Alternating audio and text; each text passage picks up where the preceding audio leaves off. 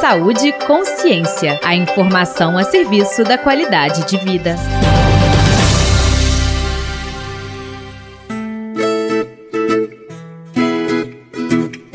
Olá! Mamães com suspeita ou confirmação de Covid-19 devem continuar amamentando os filhos. Isso é claro, desde que seja vontade delas e que tenham condições clínicas. Não há nenhuma evidência científica significativa da transmissão vertical do novo coronavírus pelo leite materno.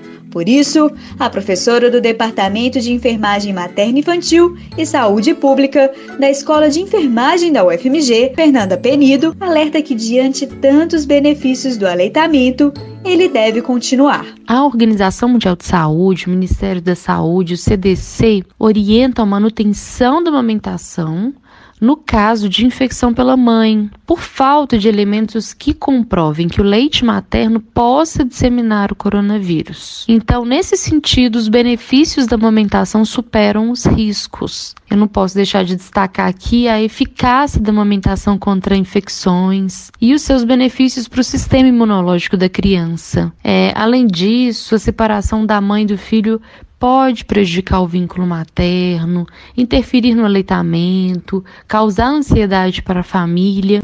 Além da OMS e do Ministério da Saúde, outro guia de orientação das gestantes dos Estados Unidos também ressalta que não há relação entre transmissão do novo coronavírus e amamentação mas o documento recomenda que as mães com confirmação ou suspeita de Covid converse com os profissionais de saúde sobre como proceder. A professora da UFMG, Fernanda Penido, também reforça a importância da avaliação individualizada e orienta sobre cuidados que devem ser tomados antes e durante a amamentação. É importante que a mulher tenha cuidados com a saúde, com a higiene, cuidados que são imprescindíveis para a amamentação, mas eu destaco aqui a importância de lavar adequadamente as mãos e os braços, usar uma máscara facial, né, cobrindo completamente o nariz e a boca, além de evitar falar ou tossir enquanto amamenta.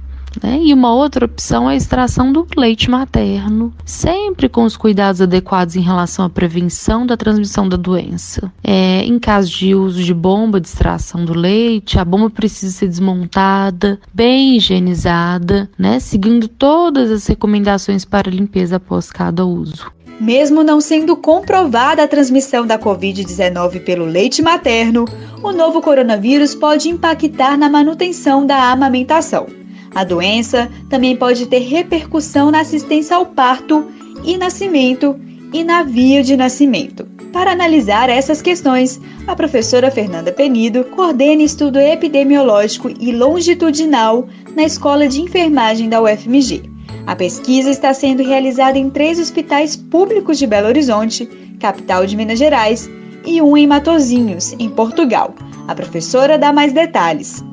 Acompanharemos essas mulheres que tiveram seus filhos nesses quatro hospitais nos meses de maior incidência da Covid no primeiro semestre de 2020. Então, a primeira etapa se dará por meio é, do acesso ao prontuário das puérperas e também nós acompanharemos essas mulheres por meio de relato via telefônico elas serão contactadas via ligação telefônica dois meses após o parto e também seis meses após o parto para investigação da manutenção ou não do aleitamento materno exclusivo. Segundo a professora, neste novo contexto, é preciso ter muita atenção para evitar o desmame precoce com o avanço da pandemia do Covid no contexto mundial e levando-se em consideração que até o momento não temos evidências eh, suficientes para concluir a ocorrência da transmissão vertical do Covid por meio do leite materno, nós precisamos ter muita atenção para evitar o desmame precoce.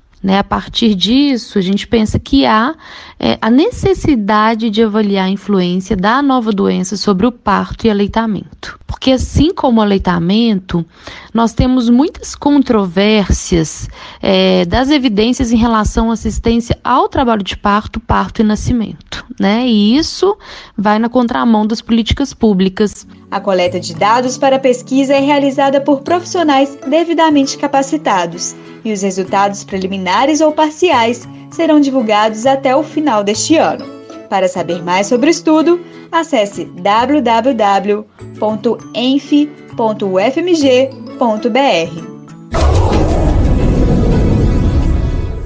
Saúde e Consciência de hoje está terminando. No próximo programa da série, falaremos sobre os benefícios do aleitamento materno. Esta edição foi produzida por Maria Dulce Miranda, com trabalhos técnicos de Tiago França, da Rádio UFMG Educativa. Eu sou Carlos Carmiliati, informação é saúde e até a próxima. Você ouviu Saúde e Consciência. Uma produção do Centro de Comunicação Social da Faculdade de Medicina da UFMG.